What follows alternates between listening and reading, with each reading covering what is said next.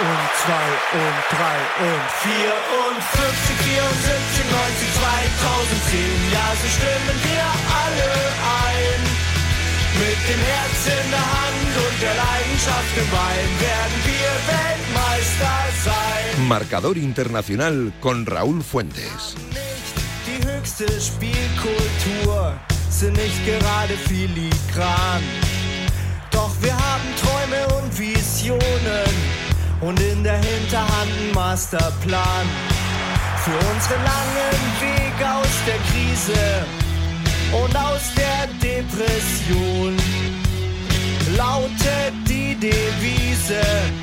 Nichts wie rauf auf den Fußball Eins und zwei und drei und vier und 50, 74, 90, 2010. Ja, so stimmen wir alle ein. Mit dem Herz in der Hand und der Leidenschaft im Bein werden wir Weltmeister sein. Die ganze Welt greift nach dem goldenen Pokal. Am Kap der guten Hoffnung probieren wir es nochmal. Wir als Gast in Südafrika wird unser Traum dann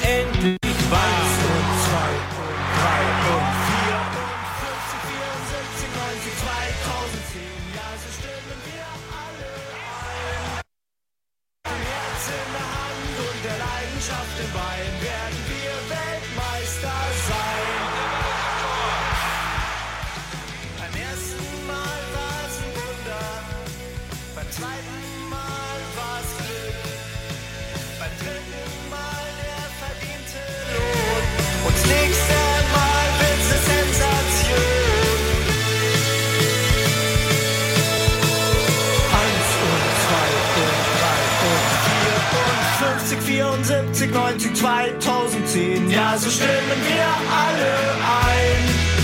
Mit dem Herz in der Hand und der Leidenschaft im Bein werden wir Weltmeister sein. 54, 74, 90, 2010. Ja, so stimmen wir ein. Muy buenos días y bienvenidos al fútbol internacional en directo. Bienvenidos al último fin de semana del mes de febrero. Días intensos, con noticias, con rumores, con títulos en juego y con resultados que confirman a equipos en lo más alto de una temporada que terminará saludando a una Eurocopa estimulante como pocas en Alemania.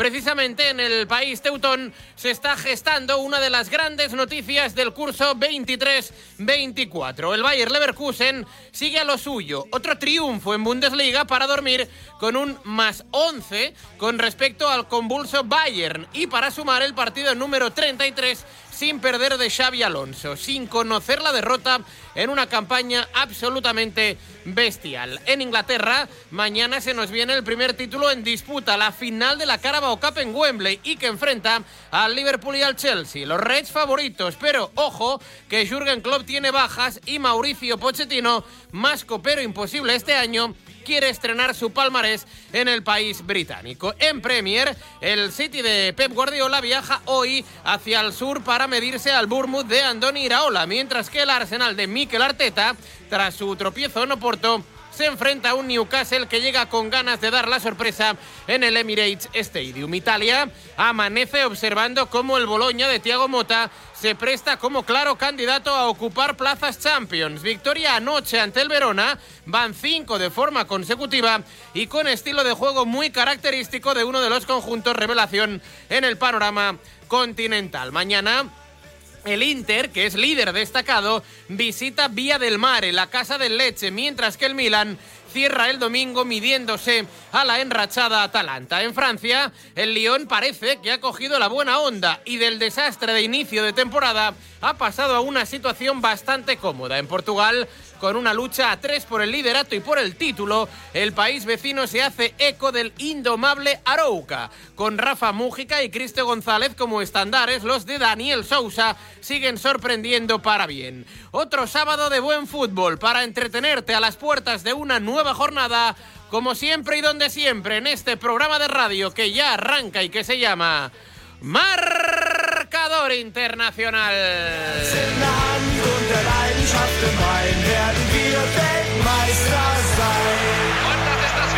El fútbol internacional en directo con Raúl Fuentes.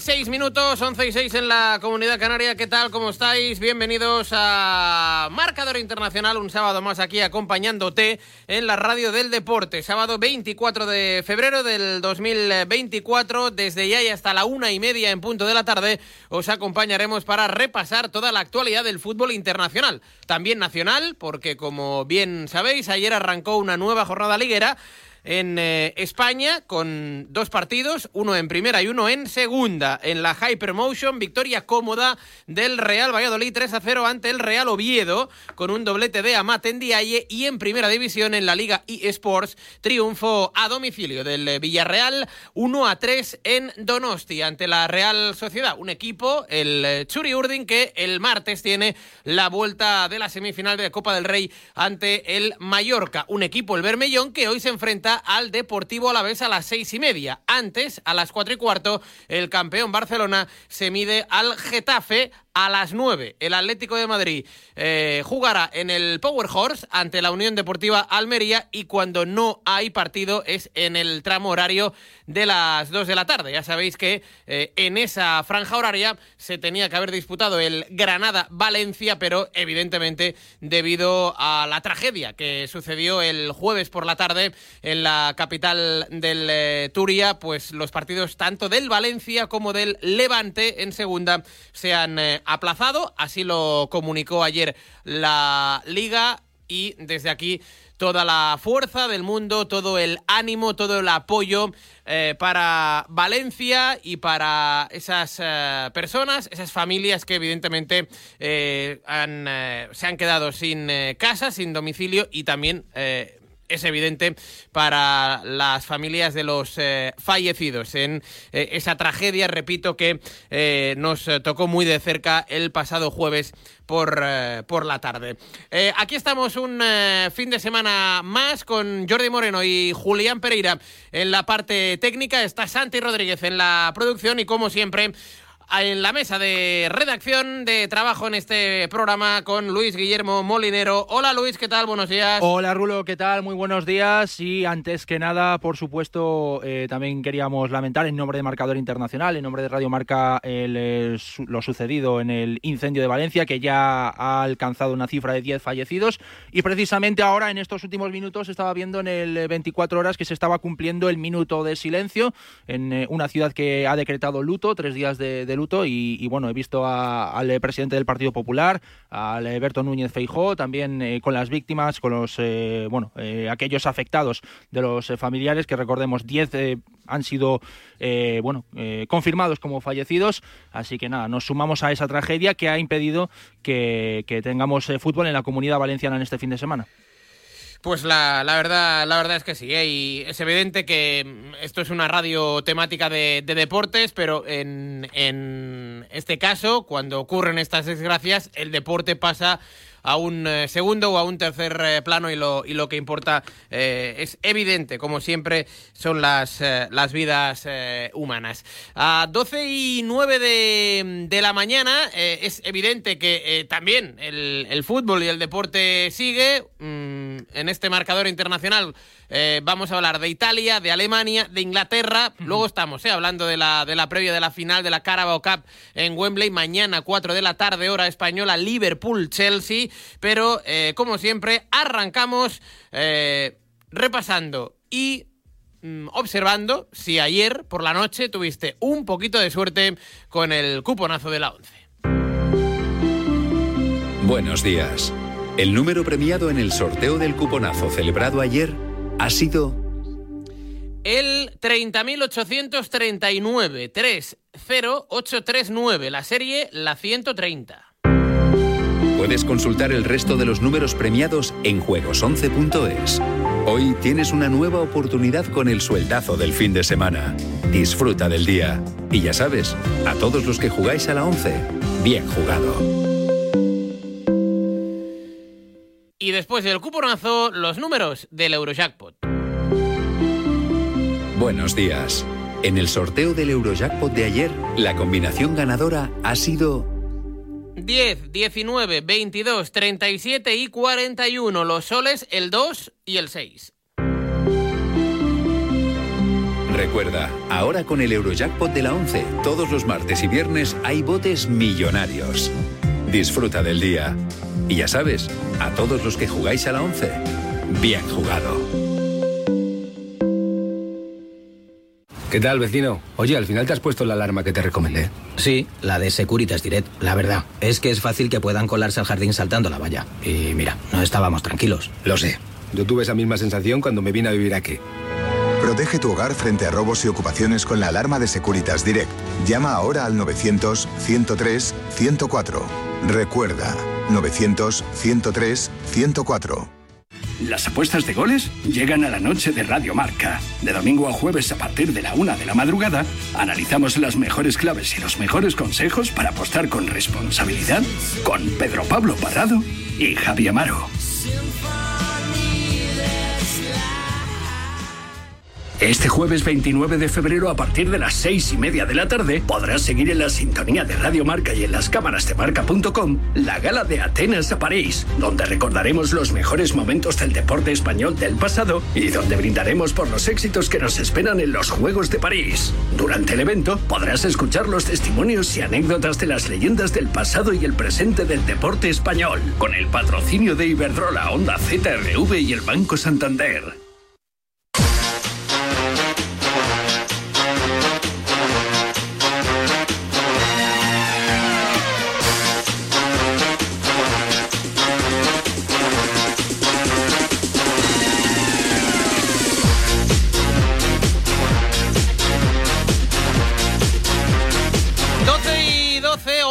12 en la comunidad canaria, sábado 24 de febrero del 2024, sintonía de Amiamo el Calcio, sintonía de fútbol italiano para hablar de una nueva jornada en el país de la bota, una semana, por cierto, donde Italia ha asumido protagonismo, ¿eh? sobre todo en Liga de Campeones, ya que eh, tanto Inter como Nápoles se enfrentaban a equipos españoles con una victoria y un empate para eh, los eh, equipos eh, transalpinos. Ganó el Inter 1 a 0 al Atlético de Madrid, empató el Nápoles a 1 en el Maradona Stadium ante el Fútbol Club Barcelona. Ayer, jornada 26, arrancó con una victoria del Boloña de Thiago Mota al Elas Verona 2 a 0. Fabián y Remo Freuler anotaron para el conjunto del Renato Dalara que eh, duerme cuarto en la tabla con 48 puntos. Ojo, porque son ya cinco victorias seguidas de hilo del equipo de Tiago Mota eh, para, bueno, mm, confirmar eh, su candidatura a entrar en la Liga de Campeones. Veremos si Italia tiene el próximo curso cuatro o cinco equipos en la máxima competición continental. Eso estaba mirando, de hecho, eso estaba mirando, porque ahora mismo Italia es la mejor selección de, bueno, el mejor país en cuanto al eh, ranking UEFA. Recordemos que las dos mejores en cuanto a los resultados de, de esta campaña 23-24 obtendrían una plaza extra para disputar la próxima Champions. Y en estos momentos estoy comprobando la lista y los dos países son Italia y Alemania. El tercero es Inglaterra. El cuarto era España, pero esta semana lo ha adelantado Francia. Una Francia que normalmente solía rendir muy mal en competiciones europeas, pero entiendo que la eliminación del Betis ha hecho muchísimo daño, el empate del Fútbol Club Barcelona frente al Napoli también.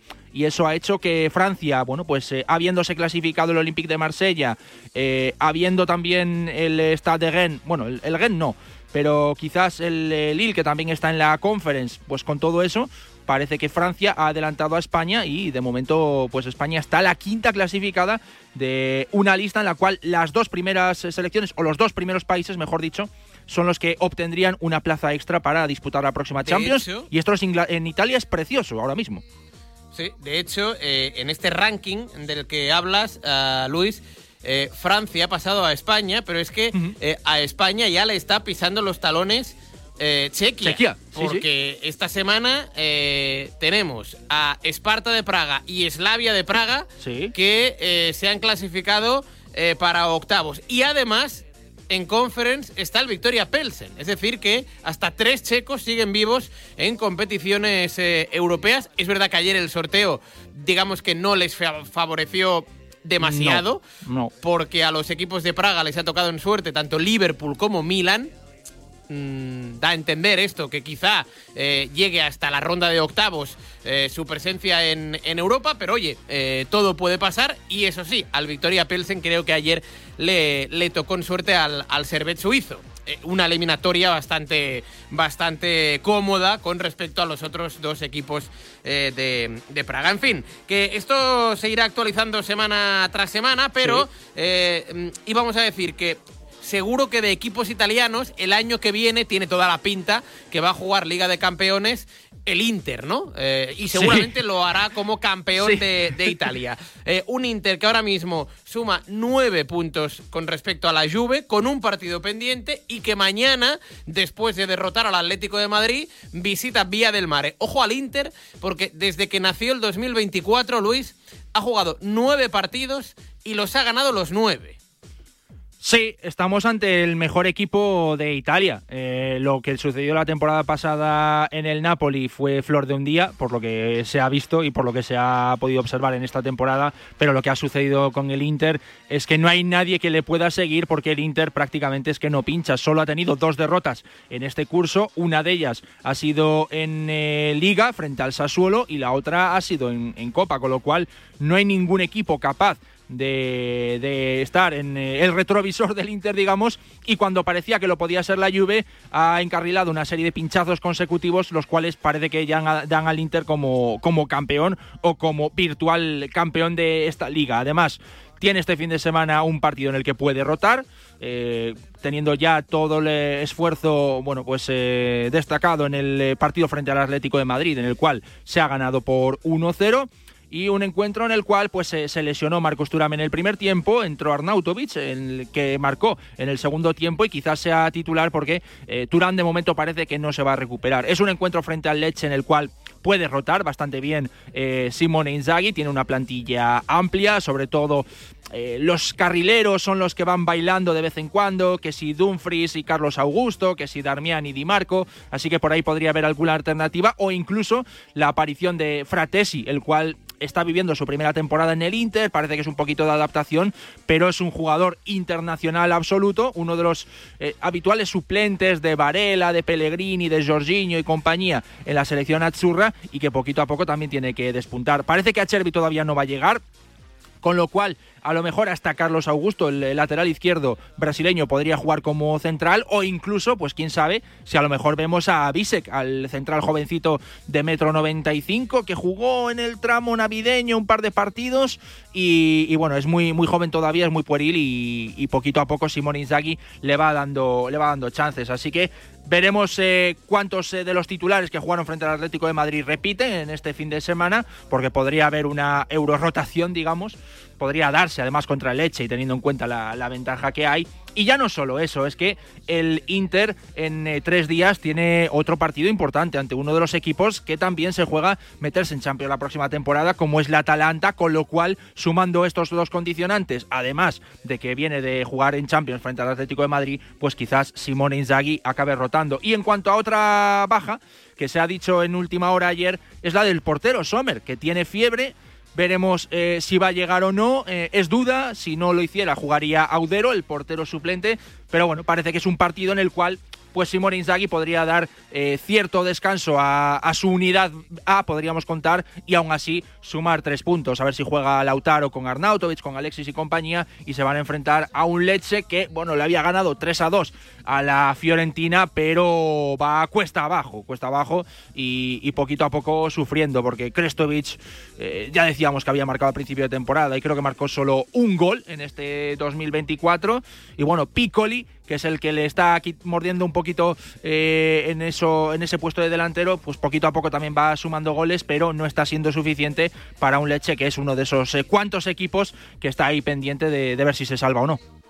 Mañana 6 de la tarde en Vía del Mare, Lecce Inter de Milán. Eh, decías que es un equipo que va cuesta abajo. También, hablando de cuesta abajo, hay que hablar de, los dos equipos que conforman el siguiente partido del cual vamos a hacer la previa, que es el Juve Frosinone. Uh -huh. Mañana 12 y media en el Allianz Stadium de Turín. La Juve suma cuatro jornadas sin ganar se ha descolgado de la lucha por el título. Yo creo que ahora el objetivo es amarrar la, la zona Champions, que bueno, más o menos, más o menos la tiene eh, encarrilada, pero es que mañana recibe a un Frosinone que en su día fue revelación de la temporada Sí. en Italia, pero que ahora con tres derrotas consecutivas eh, cuesta abajo y sin frenos.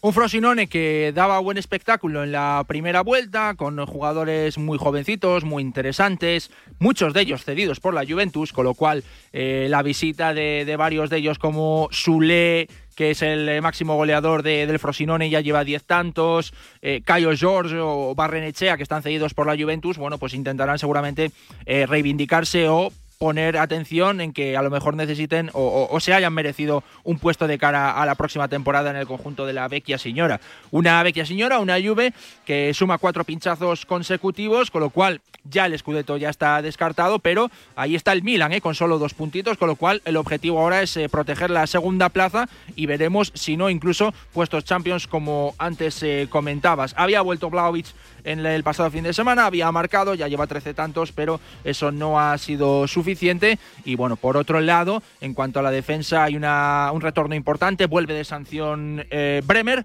Pero no va a estar Danilo, así que a lo mejor podría jugar Alexandro, pero el retorno de Bremer es eh, muy importante para este encuentro en el cual, bueno, pues eh, la Juve en casa y ante un equipo con bastantes cedidos de la Vecchia Signora, pues tendría que acabar un poco con esa mala racha y además es que el Frosinone, bueno, pues eh, es verdad que tiene muy buenos nombres, pero contra los grandes no es capaz de competir. Normalmente se suele llevar goleadas de Inter, de Milan, de Atalanta y compañía, con lo cual a lo mejor el partido este fin de semana es que el Frosinone también reciba un, no sé si un saco, pero también una buena serie de goles. Un eh, Frosinone que está a tres puntos o tres puntos por encima del descenso, teniendo en cuenta además que el Sassuolo tiene un partido pendiente. Así que otro de esos tantos, como decíamos, de, entre. Yo creo que ahora mismo del 13 para abajo no están salvados. Y el 12, el Genoa, que le saca 6 puntos al Leche. Creo que al Genoa sí le podemos dar por salvado. Pero al resto, no sé cómo lo ves, de Leche a Salernitana, del 13 al 20, yo creo que ninguno está salvado. No, no, ninguno, ninguno. O sea, yo creo que. Y, además, eh, se da la circunstancia que de, de, todos estos equipos, del 13 al 20, Lecce, Udinese, Frosinone, Empoli, Sassuolo, Verona, Cagliari y Salernitana, el único que tiene ahora mismo, eh, a 24 de febrero, una dinámica más o menos positiva, es el Empoli, que eh, suma cinco jornadas sin perder, que asoma la cabeza, que ya no está en descenso, pero es que el resto, eh, el Lecce está mal, el Frosinone está mal, el Sassuolo está peor. El Elas Verona, eh, em, empate a empate no sale de ahí. Y el Verona, el, que es el, el que más partidos ha disputado. El Verona ya lleva claro. 26, mientras que el resto tiene 25 y el Sassuolo tiene 24. Sí, sí. La Salernitana, bueno, a ver, eh, yo la doy prácticamente como, como descendida, pero sí que es verdad que hay un abanico de equipos ahí que realmente eh, lo tienen eh, complicado. Mm. Eh, mañana también, mañana es un domingo muy potente en, en Italia, porque a las doce y media tenemos a la Juve, a las 6 el Inter, a las 20.45 ahora estaremos hablando del Milan-Atalanta, pero es que a las 3 juega el Nápoles. El Nápoles que eh, juega en eh, Cerdeña ante el Cagliari. Eh, y ya te digo yo, Luis, que he estado esta semana en, en Nápoles Hombre. dos, tres días por, por el partido de, de, de la Champions ¿Sí? ante, ante el Barcelona. El, el, efecto este de, de Laurentis, de cargarse a Mazzarri, lo hizo el lunes, meter a Calzona, lo que ha hecho es como volver a animar a la afición. Es decir, eh, el otro día es verdad que el Nápoles mmm, no perdió ante el Barça, consiguió rascar un empate que yo creo que para ellos es bastante bueno eh, en el sentido de que van a viajar a, a Montjuic eh, con opciones para pasar a, a cuartos de final pero sigue sin verse una, una, ni una leve mejoría en el juego. Es decir, la, la primera parte eh, del Nápoles ante el Barcelona, para mí, tratándose de un partido de octavos de Champions, fue anticompetitiva. O sea, de un equipo que jugando en casa debería haber dado un pasito más hacia adelante. Esto te habla, explica el, mal momento del conjunto partenopeo. Sí, y, y, no hablamos de calidad, no hablamos de calidad. Yo creo que hablamos de, de, actitud, de intensidad, de querer morder, de querer salir y agradar después de una muy mala temporada en la cual despides a Mazzarri y llega Calzona, que bueno, pues se conoce el Napoli porque ha sido el técnico asistente de Spalletti. Era un poco como bueno, pues rememorar los mejores tiempos de, un Spalletti que, hizo agradar a, la afición del Napoli. Y no solo eso, sino que incluso habrías visto en la grada a Marek Chiaro, a Marek Hamsik, que estaba por allí, y no sé si al final se va a poder eh, bueno, pues involucrar eh, e integrar en el staff técnico del eh, propio Calzona. Yo me esperaba un partido con un arranque mucho mayor, mucho más potente pero, pero creo que, mmm, que ha habido un, un, cambio de ciclo ahí con Spalletti que, que hace pensar que, que hay problemas, eh, ya no solo con el entrenador, sino a la hora de, de, confeccionar la plantilla, de ver diferentes nombres. De hecho, perdona que te corte, sí, eh, sí, sí. Luis, el otro día eh, quien se fue con un cabreo morrocotudo. ¿Baratsgelia? Eh, por, sí, Baratsgelia. Es que sorprendió algo el cambio porque mm, mm. Lo, lo cambiaron nada, en, en, los primeros compases de la segunda mitad. Es verdad que Baratskelia lleva una temporadita que no está para, para alzar mucho la voz. Sí. Pero cuando lo cambió Calzona, eh, se llevaba una, una carita que, que, quiero ver en las próximas semanas a ver cómo es esta relación, ¿eh? eh Baratskelia-Calzona. Sí, y yo estaba incluso viendo en el partido eh, cuántos entendían Baratskelia y, y Osimen, porque recordarás el lío aquel de los agentes que uno dijo que se tenía que callar por el futuro de Osimen, bla, bla, bla, bla. Pero, pero sí, Baratsgelia se suponía que era una de las vacas sagradas que no podía tocar y Calzona se lo cargó en lugar de Politano, que en principio de esos tres de arriba, Politano es el más, más eh, prescindible, ¿no? Podríamos decir. Entró Lindstrom, si no me equivoco, un Lindstrom que normalmente jugaba en, el, en la banda derecha, pero parece que ahora lo ha hecho por el costado izquierdo. Mira que podría haber reentrado, por ejemplo, Raspadori, pero el cambio de Baratsgelia le hizo mucho daño al, al georgiano. Y, y, a eso pues hay que sumarle que bueno, pues eh, Zielinski ya está, entre comillas, apartado del club porque ha firmado por el Inter, que hay problemas eh, también en cuanto a, otros jugadores del centro del campo que no están dando la talla, lo de Baratsgelia y Osimen, que De Laurentiis eh, tampoco contribuye porque al final él acaba diciendo que si un sistema, que si otro. Bueno, muchos problemas eh, en, el, en Napoli que parecía que Spalletti pues era un poco, bueno, pues el mentor, el profesor, el que podía hacer que, que, todo este equipo acabase carburando y funcionando y con la marcha de Giuntoli a la Juventus, el director deportivo, y la marcha de Spalletti como seleccionador italiano, pues complican las cosas a, un Napoli que, que, parecía que con Spalletti tenía el ciclo bastante hecho y se ha ido Spalletti y parece que va a tener que, no sé si reconstruirse de nuevo, pero lo cierto es que eh, a día de hoy está noveno clasificado en, en, la liga, tiene muchos problemas para jugar Champions, yo creo que no le va a dar, viendo cómo están equipos como Boloña, Atalanta, incluso Lazio y, compañía, y que, bueno, a ver qué, qué sucede ¿no? en esa vuelta en Montjuic, en la cual, bueno, pues eh, Víctor Osimhen puso el el, empate, pero yo me esperaba otra imagen. De cara al eh, partido del fin de semana, eh, bueno, pues es el estreno de Calzona en, en, la liga. Tiene dos salidas en tres días. Una de ellas es la de Cagliari, como tú dices, y la otra es la de Sassuolo. Un Sassuolo que también se está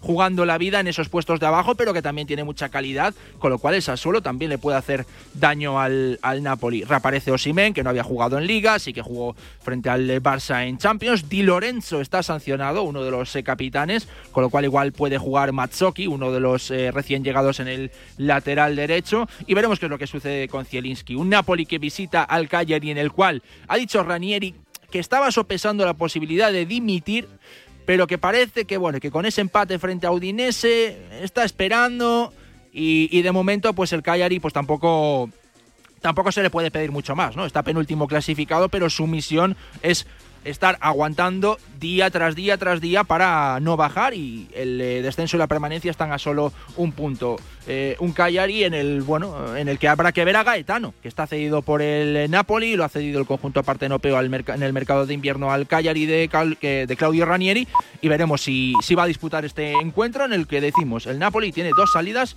una es la de Cagliari y la otra es la de Sassuolo.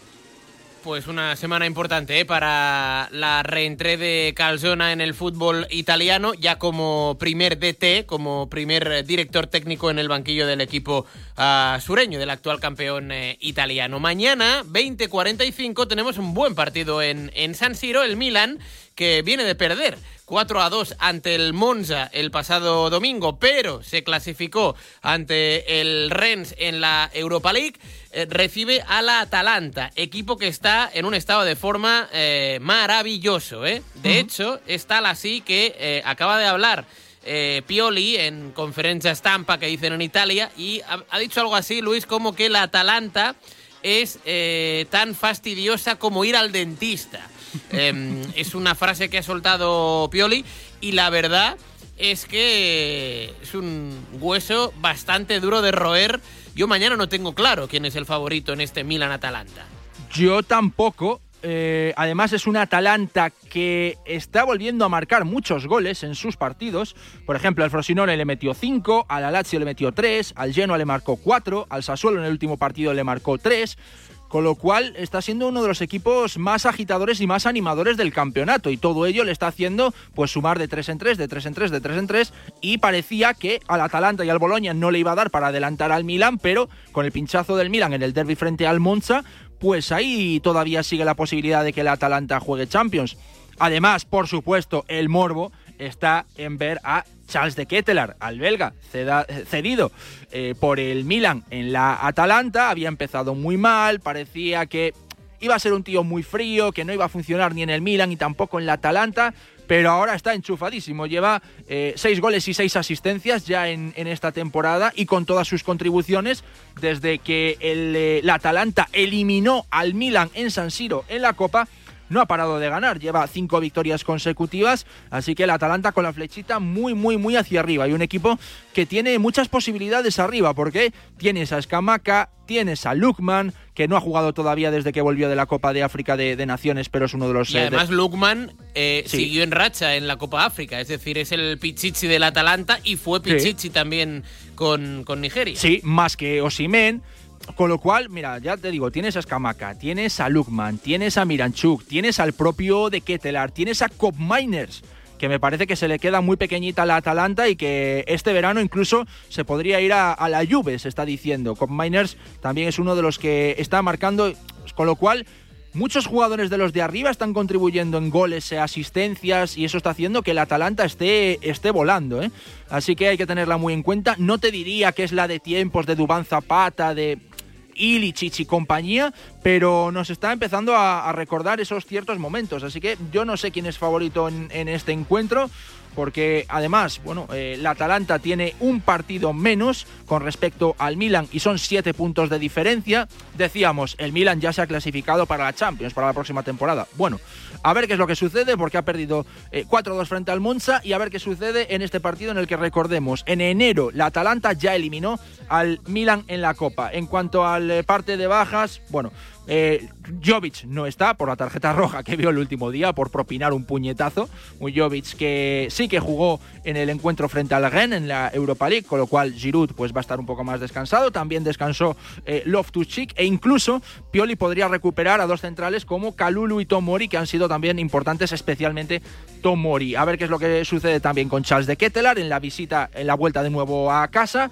Y además, eh, ya lo decíamos en el partido del Inter, la Atalanta tiene San Siro este fin de semana y San Siro en tres días también el partido de liga frente al Inter, con lo cual va a enfrentarse a los dos cocos de, Milán y, a ver qué es capaz de, hacer, pero está siendo ahora mismo el equipo más en racha de, la Serie A junto con el Inter.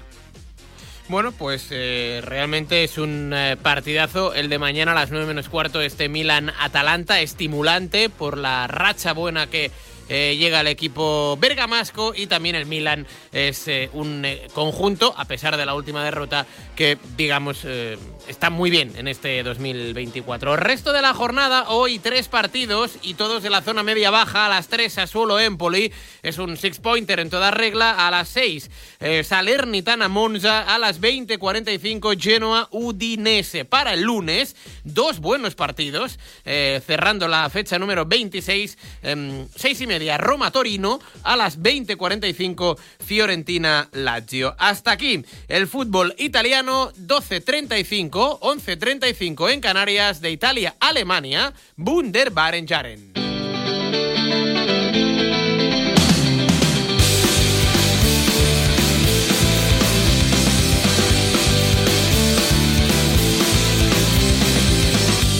In wunderbaren Jahren, in denen ich nur knapp ja nur meine Haare spitze breit.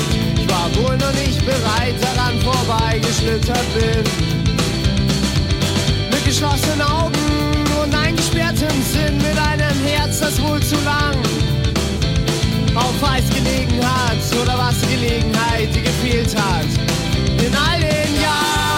Para hablar de la jornada número 23 que arrancó anoche en Alemania con otro triunfo del líder, el Bayer Leverkusen 2 a 1 ante el Mainz. Y ahora sí que Luis da la sensación con este más 11 con respecto al Bayern, tiene un partido pendiente el equipo de Tuchel pero mm, sensación de que el Leverkusen, punto uno, ha puesto la directa, va en velocidad de crucero.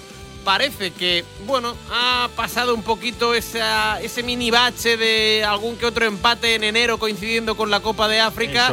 Y que incluso hasta le acompaña la suerte, porque en la jugada del 2 a 1, el tanto de Robert Andrich, eh, disparo desde la frontal y no sé qué hizo Zedner, pero bueno, colaboró en ese 2 a 1 que sí que le da un, colchón bastante grande al equipo de Xavi Alonso. Sí, además ves el disparo de Andrich que parece que no pilla mucha potencia. Es verdad que a Andrich se le, va, se le da muy bien tirar desde lejos, ya ha marcado varios goles desde la frontal y en el día de ayer, bueno, pues eh, sacó un disparo, lo intentó cuando el partido iba 1-1 en el 68 y acabó marcando. Parece que incluso hasta el portero del Mainz hasta Zender va a querer salir en, la foto en el caso de que se vaya a preparar un documental si el Bayer Leverkusen gana la Bundesliga, ¿no? Porque este partido también puede ser uno de los eh, que haya que tener ahí en el calendario y en la agenda para si se saca algún documental eh, en el caso de que el Leverkusen gane, gane la liga. De momento, bueno, pues le saca 11 puntos al Bayern y recordemos que el partidazo del Bayern de este fin de semana es nada más y nada menos que frente al Leipzig. El Leverkusen sobre todo empezó muy bien en el primer tiempo, como siempre, mandando en casa, eh, teniendo muchas ocasiones y es que además ya en el minuto 3 Chaka eh, había probado también fortuna desde el centro del campo, marcaron tanto Chaka como Andrich que son el doble pivote del conjunto de las aspirinas, y los dos encontraron gol. No sé si es que Sendner también podía haber hecho algo en el primer gol de Chaca, un Chaca que además pues ha troleado a Xavi Alonso en la celebración, no sé si lo viste, como que estaba cojeando, como que había tenido una rotura. Fue una imagen muy graciosa y muy divertida, porque Chaca empieza a tocarse el muslo, el bíceps femoral, la parte trasera, y, y, Xavi Alonso preocupado porque dice, pues igual tiene que calentar a alguien. Y luego ya ve que Chaca, eh, después de trolear, eh, sonríe, no, toca no se toca la pierna y demás. Y dice Xavi Alonso, ah, déjalo, ya, ya, ya no pasa nada, no pasa nada, ¿no? Así que buen rollo, buena dinámica. Chaca ha llegado para aportar experiencia y además también los goles en un Leverkusen al cual parece que le puede dar la liga y, con eh, grandes fichajes que no han sido casualidad, que no han sido suerte, como comentaban desde la casa del Bayern. Eh, no sé si era Uli Genes, me parece que decía que los fichajes del Bayern habían sido pura suerte. Pues mira, Hoffman, Grimaldo, Chaka y compañía, por lo que sea, han decidido fichar por el Bayern Leverkusen y por lo que sea, están cerca de conseguir el primer título de liga. Con lo cual, suerte o no, Ahí está Xavi Alonso, un Xavi Alonso que es el primer nombre de la lista en el cual eh, suena para el Bayern cuando se vaya Thomas Tuchel. Así que coincidencia, no sé qué es lo que, lo que sucederá. Eh, hay que mencionar también que en el 11 inicial volvió a jugar Xavi Alonso sin delantero titular, porque lo hizo Adli como punta, el eh, que está por la selección de Marruecos, es decir, no jugó Patrick Schick eh, de inicio, sí lo hizo desde el banquillo y no tuvo ni un minuto eh, Borja Iglesias, pero parece que se empieza a asentar esa bueno, decisión de mantener a Adli como falso delantero y jugar sin, sin un 9 y con todo eso, bueno, pues el Bayern Leverkusen en el primer tiempo, como decíamos, Hoffman tuvo ocasiones para marcar y el primer tiempo fue bastante bueno. Igualó el Mainz por medio de un ex del Leverkusen, como es Dominic Kor, que, marcó gol incluso mandó callar, creo, o retó a la afición del Arena. Yo no recordaba que se hubiera marchado eh, de mala gana. Eh, Dominic Kor, el que era centrocampista del Bayern Leverkusen. Y además en el Mainz también volvía mm, a casa, volvía a Leverkusen, Nadie Mamiri, que el eh, afgano alemán eh, lo cedió el Leverkusen esta temporada al Mainz y también volvía, pero no ha visto puerta. Así que con ese 1-1, pues apareció el tanto el disparo de Andrich en el minuto 68, que supuso el 2-1 con el fallo de Sender, y de esta forma el Leverkusen suma cinco victorias seguidas. Y ahora, bueno, pues eh, espera a ver qué es lo que tiene que hacer el Bayern, porque tiene un partido difícil frente al Leipzig en el cual puede pinchar. Por otro lado, el Mainz tiene el playoff a un punto, el playoff de la promoción y de la permanencia, está en puestos de descenso, venía de ganar 1-0 frente al Augsburgo, pero tiene una temporada dura y una temporada bastante complicada. Pues la verdad es que sí, la verdad es que el Mainz eh, no se parece en nada al equipo del pasado curso que, entre otras situaciones y circunstancias, le virló. Eh, de alguna manera la Bundesliga al Borussia Dortmund en esa última jornada. Ah, Una Bundesliga. Por cierto, em, el gol de Chaca, si no me equivoco, otra asistencia de Grimaldo, ¿verdad? Sí, Creo que sí, ¿no? Sí, sí, sí, correcto. Es, verdad que, el, que como asistencia, sí, um, sí. Es decir, estadísticamente eh, se la va a contabilizar a, Grimaldo. Lo que ocurre es que el, meritazo del gol ¿no? E, es, es de, de Shaka, ¿no? Gracias a ese eh, gran golpeo de balón desde, la frontal, pero es verdad que eh, va, va, sumando asistencias y, y goles el bueno de Alejandro Grimaldo, que por cierto debería estar en la lista de, Luis de la Fuente para esta ventana del mes de marzo, donde España eh, va a jugar dos amistosos ante Colombia y ante Brasil antes de la Eurocopa. Eh, así que veremos a ver si Grimaldo repite o no. Mm, no eh, sé si actualmente es el mejor lateral izquierdo, si se puede considerar así, del mundo. Por encima de Davis, el Manchester City no tiene laterales en el Barça está Valde o está Cancelo y esta temporada tú los estás viendo completamente eh, y sabes cómo están de nivel. Eh, en el Madrid tampoco hay lateral está lesionado y, no, llegará a, la Eurocopa, vamos. Teo Hernández quizás es el que me pueda discutir esa posición, pero me parece que Grimaldo ahora mismo el mejor lateral izquierdo que hay en el mundo ahora mismo. De momento, por rendimiento, por energía, por determinación, por pases de gol y por golazos, incluso siendo uno de los jugadores en Europa que mejor golpeo de balón tiene en libres directos, eh, Grimaldo es eh, sin lugar a dudas el mejor lateral eh, zurdo del momento en Europa. a ver, em, Leverkusen 2, Mainz 1. Vámonos a Baviera, donde esta tarde a las seis y media Bayern Leipzig. Eh, se repite el duelo de la Supercopa, allí donde en agosto Dani Olmo anotó un hat-trick para darle el eh, título al conjunto de los toros. En otra semana convulsa en Múnich. Em, se oficializó que Tuchel va a dejar de ser el entrenador el 30 de junio. Parece que se ha puesto de moda esto en, ¿no? entre, entre Klopp, Xavi, ahora el Bayern, Tuchel. Eh, todo el mundo está anunciando eh, su final de era particular el próximo 30 de junio. Y el Bayern, yo no sé si eres, eh, Luis, de los que cree que ya ha tirado la toalla por la Bundesliga o que todavía tienen una pequeña esperanza. Yo creo que ya ha tirado la toalla. De hecho, hay que escuchar lo que dice ayer Tuchel, que es que a partir de ahora va a dar más libertad a sus jugadores, que ya no tiene que pensar en los jugadores a largo plazo, que va a pensar que cada partido es como un encuentro de copa. Creo que diciendo eso ya da por hecho que la temporada bundesliguera se ha terminado en ese aspecto de pelear por el campeonato. Parece que más que luchar por la liga, ahora lo que tiene que hacer Tuchel es recuperar el vestuario, porque hay varios casos. El más eh, sonado es el de Joshua Kimmich, que parece que en el caso de que Tuchel hubiera continuado en verano, Kimmich no querría seguir en el Bayern de Múnich. Con lo cual, pues eh, parece que ahora lo que tiene que hacer es recuperar de nuevo el vestuario y prepararse para, para el verano. Así que a Kimis, pues habrá que recuperarlo. Un Kimis que incluso parece que tiene que jugar este fin de semana como lateral derecho, porque el Bayern de Múnich solo tiene 16 jugadores del primer equipo, después de haber visto Upamecano la tarjeta roja el último día en el encuentro frente al Bochum. Vaya suerte de Upamecano. Tarjeta roja frente al Lazio y tarjeta roja frente al Bochum en la misma semana. Además del caso de Kimmich, también hay que ver qué es lo que sucede con De Ligt, porque De Ligt eh, toda la temporada ha sido suplente, cuando ha jugado lo ha hecho mal. Y si hubiera continuado Tuchel, De Ligt quizás también se hubiera marchado del, del Bayern de Múnich. Así que en este caso parece que es más sencillo decir adiós al entrenador que decir adiós a varias vacas sagradas o a varios jugadores importantes y parece que es lo que sucede con el caso de Thomas Tuchel. No solo Kimmich y De Ligt, sino que Goretzka, que también era el acompañante de Kimmich, también había empezado como suplente y eso no ha funcionado. Harry Kane dice que, bueno, Harry Kane y Thomas Müller, que el equipo da un nivel muy, muy diferente en los partidos que en los entrenamientos, con lo cual Harry Kane también está preocupado e incluso parece que le está minando un poco la confianza a la hora de, marcar goles. Bueno, lleva 25 si no me equivoco, pero, pero ha, dejado de marcarlos a pares, como, como podríamos comentar. Así que parece que ese anuncio de que Thomas Tuchel ya no va a continuar en verano, como que ha liberado un poquito más a los jugadores y como que aquellos que parecía que se podían ir bueno, pues quizás estén esperando a ver quién eh, pueda ocupar el banquillo del curso que viene. El primer candidato, Xavi Alonso. Pero, ¿qué sucederá con eh, el entrenador español? ¿Se querrá ir al Liverpool?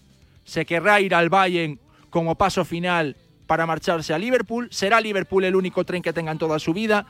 Ahí está, entre esa disyuntiva, ¿no? Entre Bayern de Múnich y Liverpool pero parece que Xavi Alonso ya, si gana la liga con el Leverkusen, ya no va a continuar en el conjunto de las aspirinas. Pero ¿y, no crees que eh, ganando la liga, eh, bueno, o sea, no hay que olvidar una cosa, ¿eh?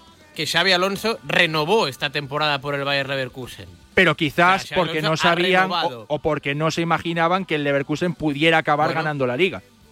Fíjate cuándo fue la renovación eh, Xavi Alonso, al, que yo le tengo por un tío con una personalidad ah, importante, eh, ¿tú no crees que está más cerca de seguir un año más en Leverkusen jugando Liga de Campeones la próxima temporada eh, que no probar suerte, entre comillas, en Liverpool y en eh, Múnich? Lo digo porque, y que se me entienda, eh, coger al Liverpool la próxima temporada es un pequeño marrón. Quiero decir, eh, quien vaya ahora a Liverpool tiene difícil em, igualar a Klopp.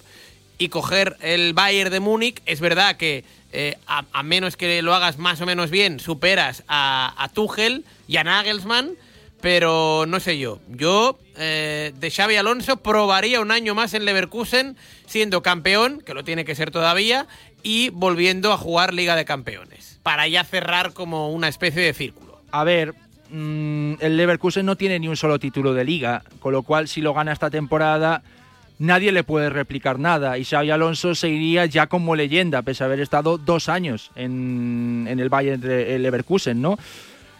No sé, eh, si aparece el Liverpool, a lo mejor si fichas a un entrenador, pues lo fichas a largo plazo y te hace un club y se mantiene 10 años en el Liverpool y se le acabó el tren a, Xavi Alonso, ¿no? Yo creo que si aparece el Liverpool directo a por él y si, el, eh, y si Xavi Alonso gana la liga con el Leverkusen, a ver, quedar otra, otra temporada más, creo que tampoco cambia mucho entre darle una liga al Leverkusen como darle dos.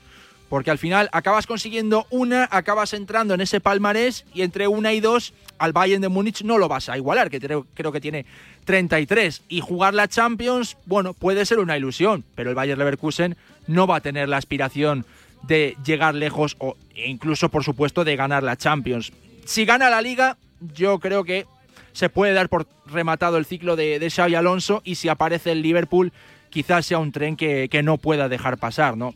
Pero bueno, ahí entre Bayern y Liverpool, a ver quién le convence más, a ver si el propio Xavi Alonso está preparado ya para salir de Alemania o si prefiere, bueno, pues estar un poco en la zona de confort y retomar las riendas de un Bayern que, como decíamos, pues lo primero que tiene que hacer es eh, recuperar el vestuario. Manteniéndonos con eh, más cosas de esta previa del eh, partido, En eh, cuatro partidos eh, seguidos entre Bayern y Leipzig, el Bayern, de Múnich no ha ganado, sumando la Supercopa, la Supercopa en la cual Dani Olmo con ese hat-trick pues acabó ganando esta Supercopa, el trofeo veraniego, y en el partido de la ida recordarás, o en la primera vuelta, que Leipzig empezaba ganando 2 a 0 y tuvo que igualarlo el Bayern de Múnich 2 a 0. A ver qué es lo que sucede con Sané, porque fue suplente en el encuentro frente al Bochum y se mide a un Leipzig que tiene que sumar puntos porque ahí está peleando por la cuarta plaza con el Dortmund. El RB Leipzig de Openda y de Xavi Simons que viene de ganar 2 a 0 al eh, Mönchengladbach y que tiene la única baja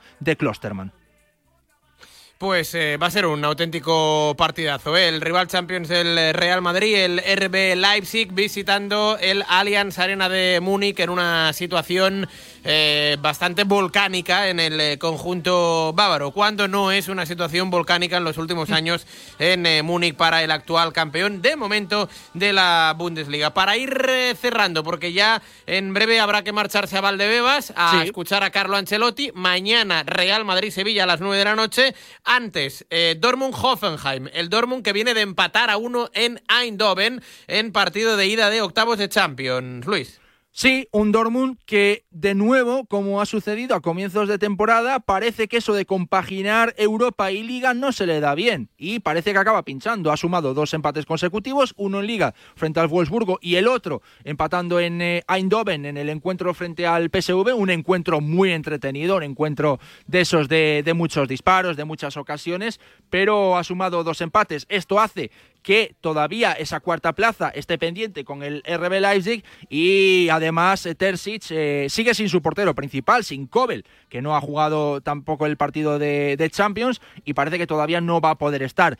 Julian Brandt, por ejemplo, fue reserva en el encuentro de Champions, en el cual jugó Marco Royce como titular y en eh, un partido en el que de nuevo ha vuelto a marcar Daniel Malen, que está siendo uno de los jugadores más destacados en esta temporada y que lleva nueve tantos. El Dortmund, que se enfrenta al Hoffenheim, en el que Kramaric y Bayer eh, suman ocho goles, pero que tiene más potencial o tenía más gol del que quizás eh, está bueno pues eh, reflejando los resultados no de hecho solo suma una victoria desde que lo echó precisamente el Borussia Dortmund de la Pokal de la Copa el 1 de noviembre. Así que mucho potencial pero poquito gol para el Hoffenheim que visita al Dortmund pues eh, bien, Dortmund eh, Hoffenheim eh, mañana. Hasta aquí la previa de la jornada de la Bundesliga.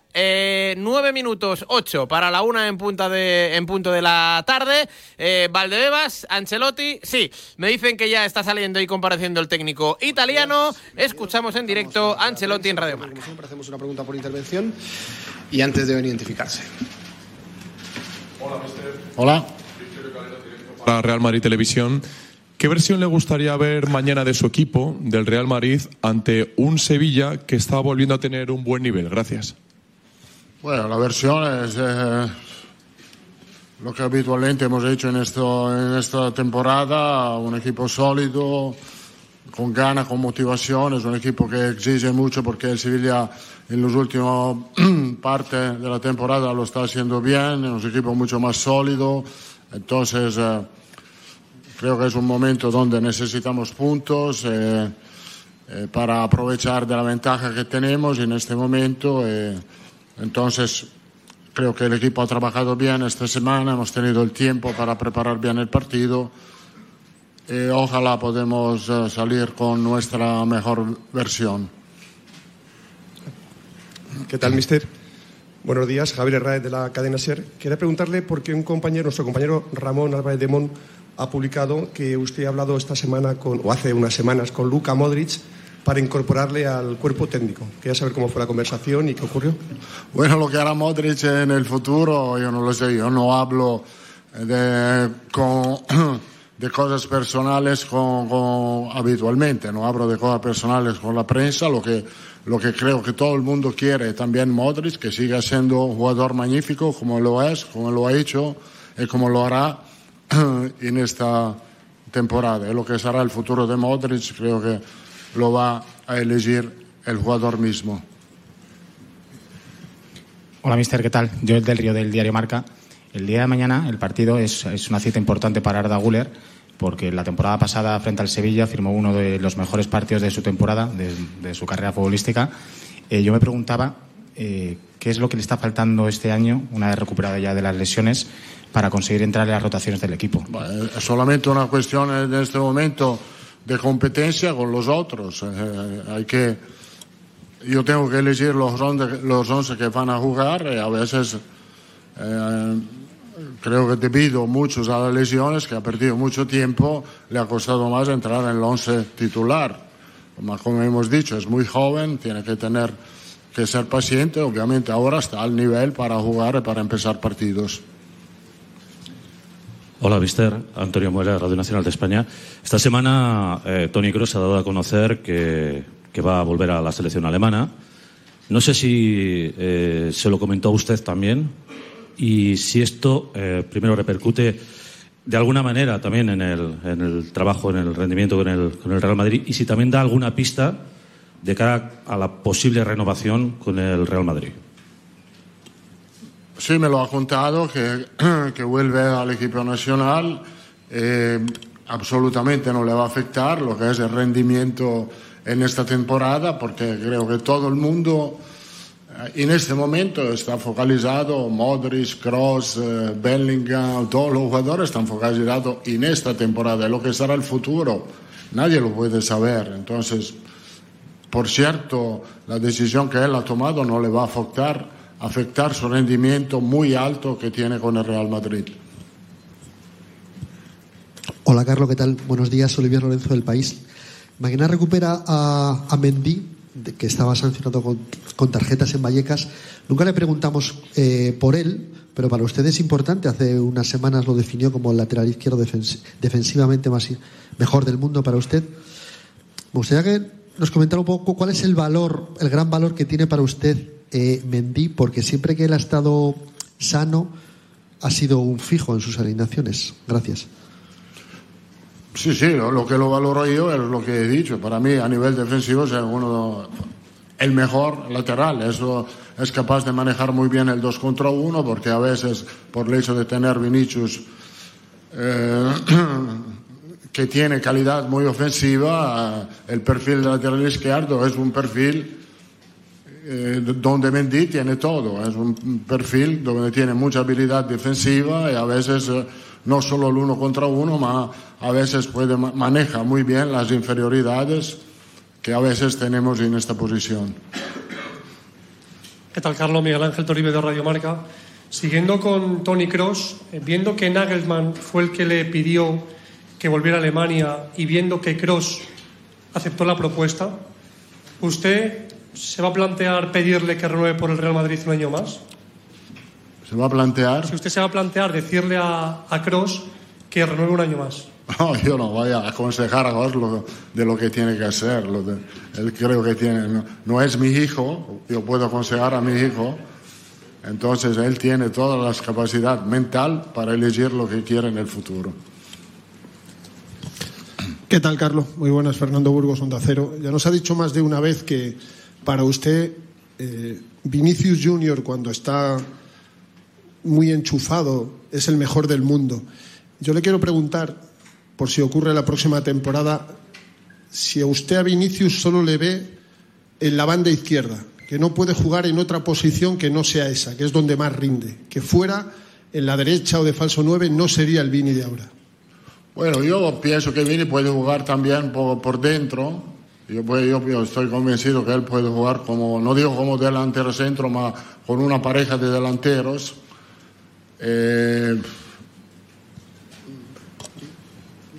pero tengo que tener en cuenta que a él le gusta, está muy cómodo jugando por fuera. También creo que se ha mejorado, eh, él ha mejorado mucho el hecho que a veces eh, está mucho más dentro del campo para el desmarque central. esto le ha venido bien muchas veces. Yo quiero meter un jugador de sus calidad donde más se encuentra cómodo, que de momento es la banda izquierda.